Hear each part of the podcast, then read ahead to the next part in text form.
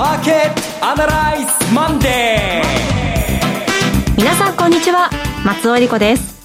マーケットアナライズマンデーをお送りします。パーソナリティは金融ストラテジストの岡崎良介さん。岡崎良介です。休み明けですね。皆さん どんなふうに過ごされたんでしょうか、はい、私はまだちょっと頭がぼーっとしていますけれども。今日も頑張っていきたいと思います。岡崎良介です。よろしくお願いします。はいえー、株式アナリストの鈴木一之さんはお電話でのご出演です。鈴木さん。あおはようございます。鈴木和之です。どうぞよろしくお願いします。今日もよろしくお願いします。この番組はテレビ放送局の BS1212 で毎週土曜朝の6時から放送中のマーケットアナライズプラスのラジオ版です。海外マーケット東京株式市場の最新情報具体的な投資戦略など耳寄り情報満載でお届けしてまいりますそうなんです。ゴールデンウィークが終わりまして、うんうん、まあ、いよいよ本格的にね仕事も始まっていくのかなっていう。OMC も終わってはい、えー、今日は例のニュースでも再三再四ですね、もう耳にタコができるぐらい聞かされた例のロシアの対ドイツ戦勝記念日なんですよね、はい、そうですね。まあいろんなことがあって、うん、で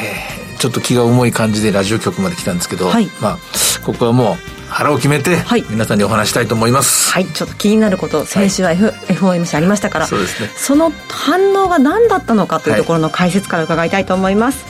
はい、そして鈴木さんには今週はたくさん決算もありましてね鈴木さん。そうですね。あの先週はまあお休みでしたんで今週ぎゅっと圧縮されて集中して出てきますんで今週忙しそうにな,、なりそうですね。はい。そういった内容も伺いたいと思います。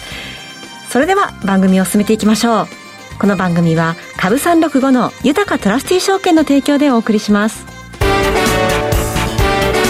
今週のストラテジーこのコーナーでは今週の展望についてお話しいただきます。はい。え先ほど松尾さんからも質問がありました。はい、先週の、えー、5月4日の FOMC の日の反応、爆上げして、翌日からのダダッと下げて、あれ一体何なのかと。凄まじいジェットコースターで、でも思い返すと毎回毎回こう上がって下がってを繰り返しているなという気もします。はい、あれは当日動けるトレーダーといいますか、現場で動いている意思決定と、それから本体ですよね。まあ、機関投資家とかヘッジファンドとか、まあ、それこそ本当に大きなお金を動かしている人たちは、1日ぐらいかけてじっくりと、おそらくミーティングとか、それこそ大きな戦略会議とかを行って結論を出すんですね。まあ、たまたま、あの、私もですね、最近、あの、ツイッターなるものを人に勧められてセッティングされたんですね。はい、何でもいいからつぶやいてくれっていうことで始めることになったんですが、まあ、生まれて初めて、じゃあちょっとつぶやいてみようかということで、えー、5月4日、えー、FOMC の終わった直後、東京時間3時30分か午前4時ぐらいに、つぶやきですから、本当に短く、はい、もうギリギリまで短くつぶやいたんです。一言だけ。スイスティープするってつぶやいたんですけど、ね、要するに金利が上昇する。それも長い金利がより上昇するっていうふうにつぶやきました。で、まあ、それは私の第一印象で、で、その後作業に入るんですけども、今回の FOMC の最大のポイントは、0.75が0.5になったとかですね、まあ、その足元の金利のこともあるあるんですけども、何よりも、えー、世界の機関投資家がですね、えー、身構えて、えー、すぐ行動を始めたのは、バランスシートの縮小。はいえー、量的引き締めと言われているですね、金融政策の、まあ、計画が出たことです。これは明らかに金利について、えー、マーケットの想像、想像以上のですね、上昇圧力をかけてくることがほぼ決定的です。えー、6、7、8と3ヶ月かけて、えー、っと、国債の方300億ドルでしたかね。で、キャップレ300億ドルが最大値で月間ですね。で、不動産証券の方が175億ドルだったかな。これが最大値で。ピークはその倍で600と350の合計950なんですけども、あの、678の段階でもうかなりの、えー、金利上昇圧力がかかりますね。で、私の、この連休中に出した試算では、アメリカの長期金利はあと、ね、確実にまあ、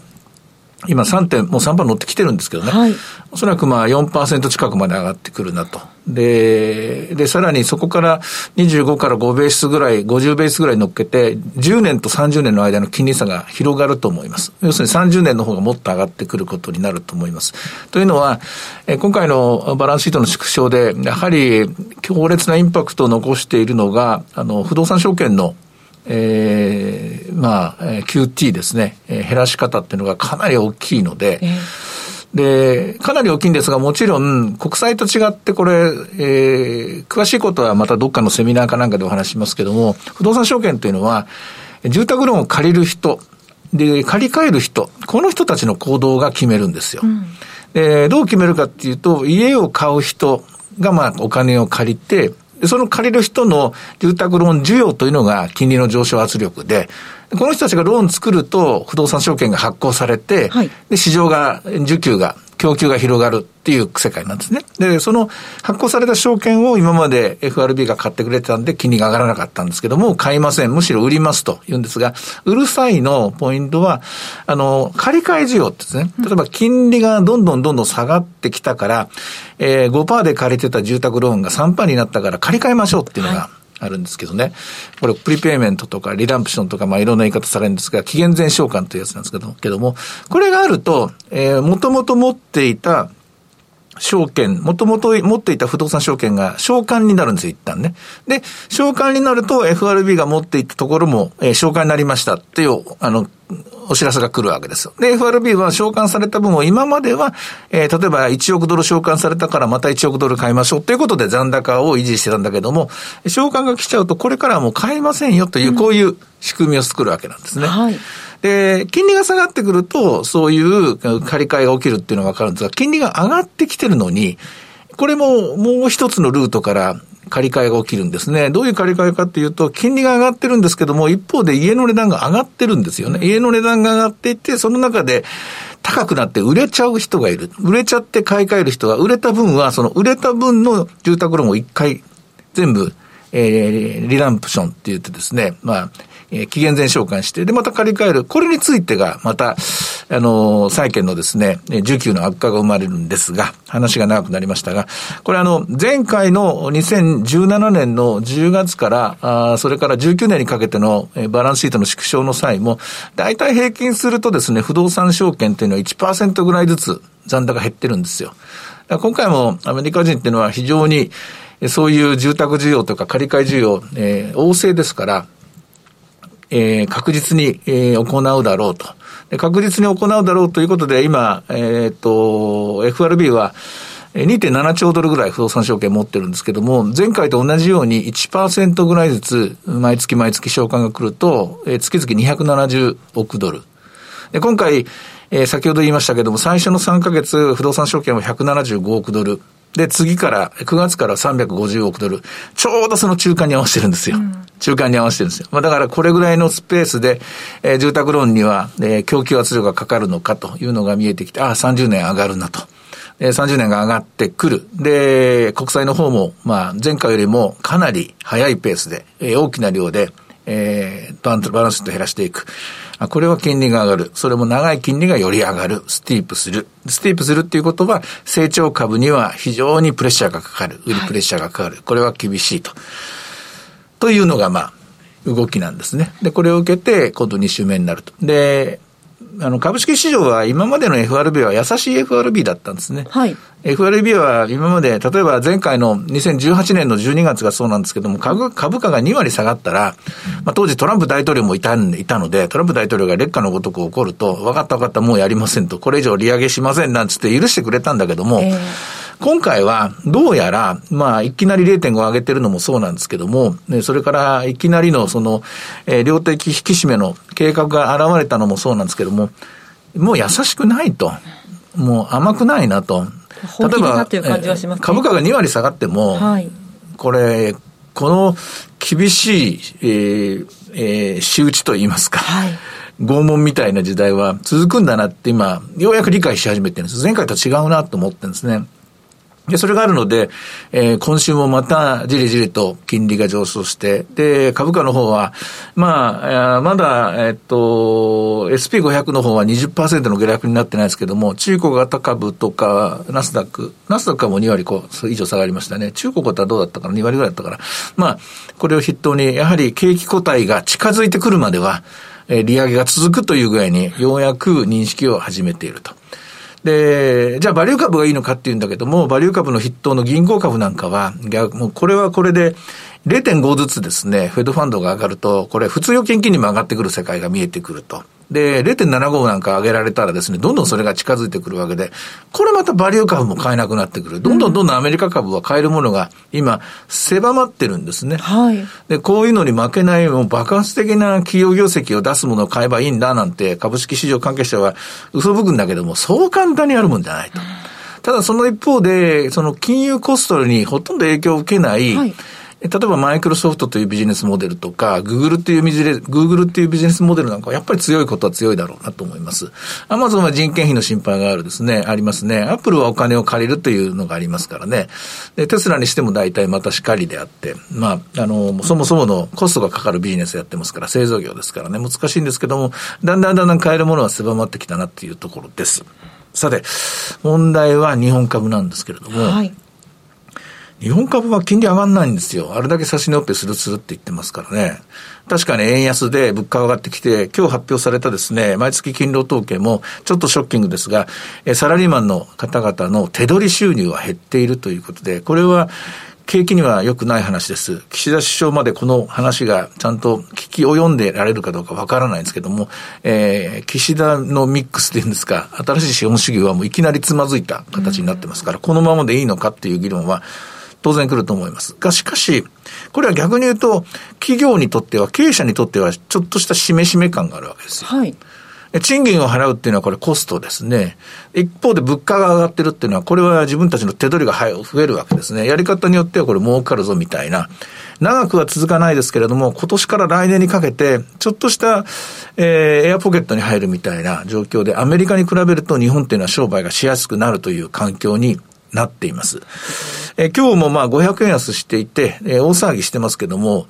ひょっとするとこれは日本は、えちょっとしたお金が集まってくる。ちょっとしたっていうのは日本のマーケットにしてみれば、1割から2割ぐらい株価が上がるぐらいのお金は容易に入ってくるかなと。それは随分大きな額ですね。額です。まあこれ歴史的に言うと1988年の日本株、89年の5月までの日本株って言った方がいいかもしれませんね。はい、89年の5月っていうのは日本銀行がずっと最後の最後まで利上げしなかったんですが、最後の最後ついに利上げをしたんですけれどもね。そこまでのちょっとしたモラトリアムに日本株が入っていくような気がします。で、そんなこと言うと日本がバブルになるのかとか、その後、日本が利上げをしたらバブルが破裂して、あの90年代バブルの崩壊と同じような状況になるのかというですね、批判を受けるかもしれませんが、あの時と今とは全然違う世界がまた我々の目の前に開けています。全然違う世界っていうのは何かっていうと、あの時代を生きている人が、もしラジオを聞いてたら納得してもらえると思うんですが、あの時は投資できるものがすんごい限られてたんですよ。例えば、不動産バブルが起きたって言いますけども、みんな金融緩和のせいだって言いますが、もう一つはあの土地の、あの時代の土地行政、憲兵率がひどく制限されていて、あの時六本木ヒルズもですね、汐留も何もないんですよ。そうですね。要するに普通にもう、あの、2階建て3階建てが限界で、欲しいのは床面積だったんだけども、それは制限されてる中の不動産バブルだったんですよね。今はそれは全然容積率緩和されてるので、あの時の状況ではない。それからあの時バブルになってるのは、ストレートな普通株なんですよ。うん、普通株単体でそれが PR50 倍、60倍、70倍と買われちゃうんですよ。それしか買うものがなかったんですよ。しかし今我々は様々なものを投資しています。例えば日銀資金循環表を見てもらうと、89年の3月の時点でのかな、えっ、ー、と、日本株の家計に占める日本株の残高と、えー、今の残高一緒なんですよ。確か200何兆円ぐらいで。あれから全然増えてないんですよ。はい、であれから日本の家計、個人投資家何買ってきたかっていうと、外国株であるとか、はい、あるいはリートであるとか、あるいは外国に投資する投資信託であるとか、すごくこう、分散投資ですね、裾野を広げてきたんですよ。この状態であれば、日本の土地とか、日本の不動産がバブルになることはこれないなと、今回はと。今からあそう、そういう意味では、もう三十数年前には大失敗したんですけれども、金融緩和が。今回は金融緩和が、その結果バブルを作るとは思えないので、で、その後引き締めに向かっても、その後崩壊することも多分ないと思うので、日本株っていうのはじっくりじっくり買っていけば私はいいという絵が見えて、まあこの辺のところは、後で、あの、松尾さんにせあの紹介してもらいますが、今回のセミナーとかで、はい、あの、全国暗記するんですけども、そこで詳しくデータ見せて、これこの通り、今回は大丈夫だと。日本が崩壊するような形にはならないと。だから安心して日本人はこれから分散投資を前よりも今までのペースよりも積極的に進めていっていいと。わかりやすく言えば、これまでデフレの時代を生き抜いた現金資産、個人は1000兆円、ため組みましたけども、この1000兆円をどんどんどんどん使っていこうという時代が始まっていると思います。その使っていこうという時代の中で、中で初めてですね、直面するこのアメリカの金融政策の変更なんですが、うん、私は多分耐えれると思いますね。2万5千ぐらいのこの間安値つけましたけども、あれで、あそこに一応照準絞ってですね、買い下がっていくので、まあ今週も早速やってみていいんじゃないかなと思うんですけどね、500円安してますけども、どうでしょうか？思い切って買ってもいいんじゃないかなと思います。そんなにどんどんどんどんアメリカの株だって、金利代の力だけでですね、どんどん下がる、下がる一辺倒ではないと思いますので、一服してくると可能性もあると思いますからね、えー、そういう意味では、あもちろんそれからあと、ウクライナ情勢ですね。そうですね。えー、なんだかんだ言ってますけども、こう、戦勝記念日でパレードがあるとか、まあ、あの、マウリポリで何かあるとか言ってますけど、あるいは宣戦布告するとか言ってますけども、まあ、どれ取ってみたところでですね、なんか意味あんのかっていう感じなんですよ。要するに戦勝記念日で勝ってるとか言っても、それは先が知れてるだろうし、あるいは宣戦布告したとで、とって、宣戦布告、布告するってことは、ウクライナを、はっきりと、えー、国として認めるわけなんで、となるとこれ、本格的に NATO 諸国が応援すると、このウクライナと戦っている国と NATO というのがワンあのワンチームになることを認めるわけですからね。ですから、あんまりそこは心配しなくてもいいんじゃないかなと思ってます。話が長くなっちゃってすいません。えー、まとめると今週、えー、弱気になる必要はないかなと、この水準ならば入っていっていいんじゃないかなというのが私の結論です。はい。一方、鈴木さんは様々な企業の決算ご覧になってて、どんな印象でしょうか？あのはい、そうですね、あの先週のこの時間も少しだけお話したんですが、まだあの300社ちょっとが発表している段階ですけど、やっ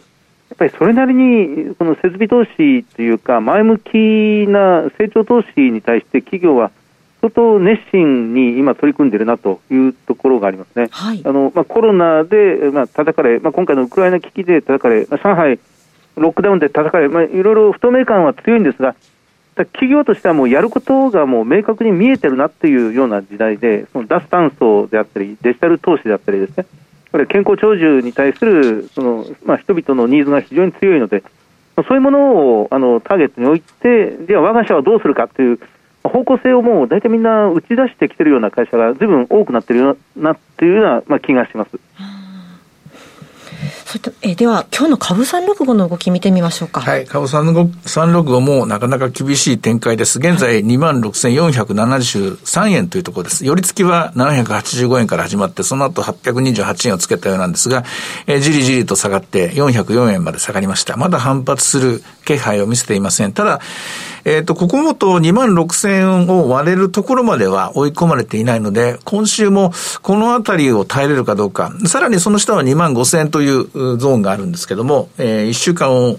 1週間ないし2週間の、まあ、厳しい展開かもしれませんけども、買い下がっていいんじゃないかなと私は思います。はい。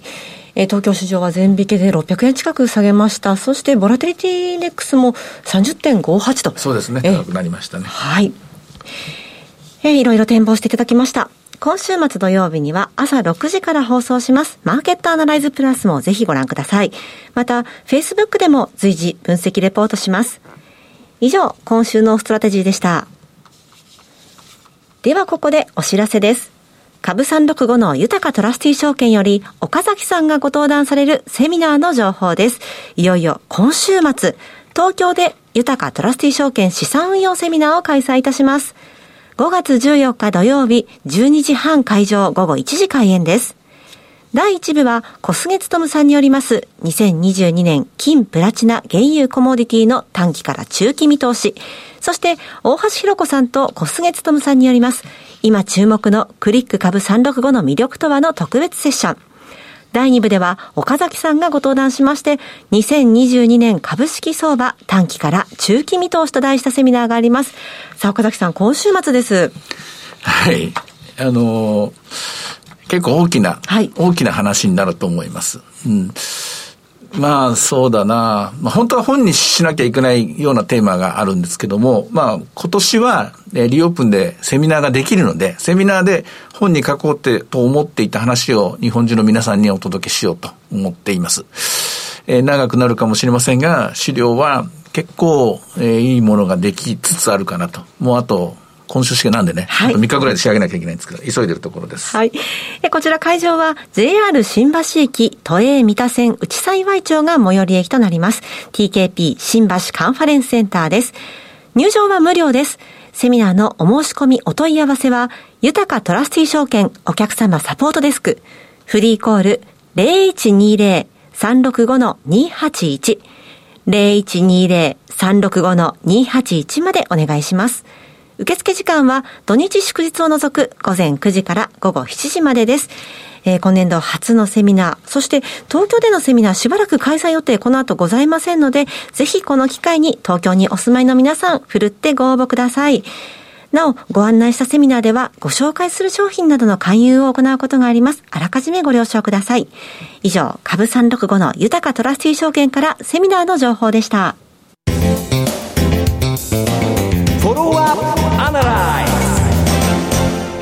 それでは今週の注目企業鈴木さんお願いします。はいあのー、今週はワコムです。カタカナのワコム。銘柄コード6727のワコムですね。はい。あのー、もうご存知の方も多いと思いますがあのペンタブレットのまあ、世界的な企業ですね、世界シェア80%を持っている世界ナンバーワン企業ということになりますが、あのまあ、それが日本に存在するという会社ですね。あの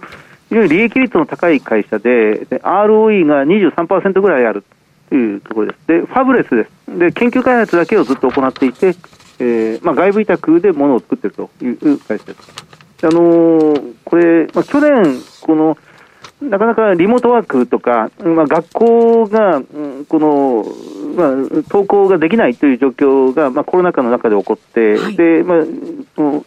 中学校、高校に、小学校もそうですが、そのタブレットやパソコンをたくさん配ったんです。その時にこのワコムの製品がすごく伸びました。で去年、2021年3月期に、まあ、史上最高利益を更新したという会社です。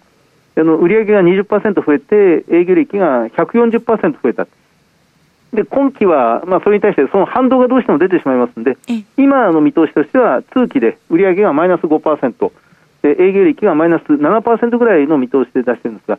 ところがもう第3四半期の時点で、3か月前の時点でもうこのその通期見通しは、ほとんど達成してしまっているような状況なんですね。はい、で、まあ、それが多分残り第4四半期、1、3月期が多少ダウンしてもここに上乗せされてくるという状況ですので、まあ、また今期も、今マイナス見通しなんですが、まあ、増額してくることはおそらく硬いんではないかなと思います。えー、まあ、今週の木曜日、5月12日に決算発表が予定されてますので、ひょっとしたらそこからまた動きが出てくる可能性がありますね。まあ、今、これから学び直しというのは、お子さんだけではなくて、大人がこれから教育というものをどんどん受けていかなくちゃならない世の中になっていきますので、ね、ワコム、まあ、注目していきたいと思います。はい。えー、今日ご紹介したのは、銘柄コード6727のワコムでした。さて、マーケットアナライズマンデーは、そろそろお別れの時間です。ここまでのお話は、岡崎亮介と、追加税ですと、そして松尾恵理子でお送りしました。それでは今日はこの辺で失礼いたします。さようなら。この番組は株365の豊かトラスティ証券の提供でお送りしました。